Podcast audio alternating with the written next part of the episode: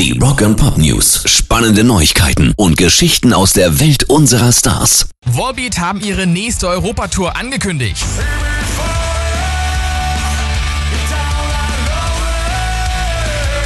Jungs kommen schon diesen Herbst wieder zu uns und bringen als Vorbands Napalm Death, Skindred und die Bad Wolves mit. Bei uns spielen sie satte siebenmal. Los geht's mit der Rebels and Angels Tour nämlich am 17. Oktober in Hamburg. Dann sind sie am 26.10. in Leipzig, am 2. November in Köln, am 25.11. in München, am 29. in Frankfurt, am 2. Dezember dann in Stuttgart und am 5.12. noch in Berlin. Rock and Pop News. Und wie lustig ist bitte diese Meldung? Ozzy Osbourne setzt sich auf seinem Anwesen in Birmingham für Artenschutz ein.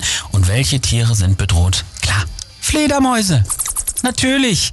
Jeder kennt die Geschichte, wie er 1982 einer Fledermaus auf der Bühne den Kopf abgebissen hat. Und jetzt lässt er überall auf seinem Anwesen sogenannte Bad Boxes installieren. Boxen, in denen die kleinen Batmänner überleben können. Ist es schon ironisch, oder? Rock and Pop News. Die Jungs von Deepish Mode haben rund einen Monat nach dem Tod von Gründungsmitglied Andy Fletcher seine Todesursache bekannt gegeben.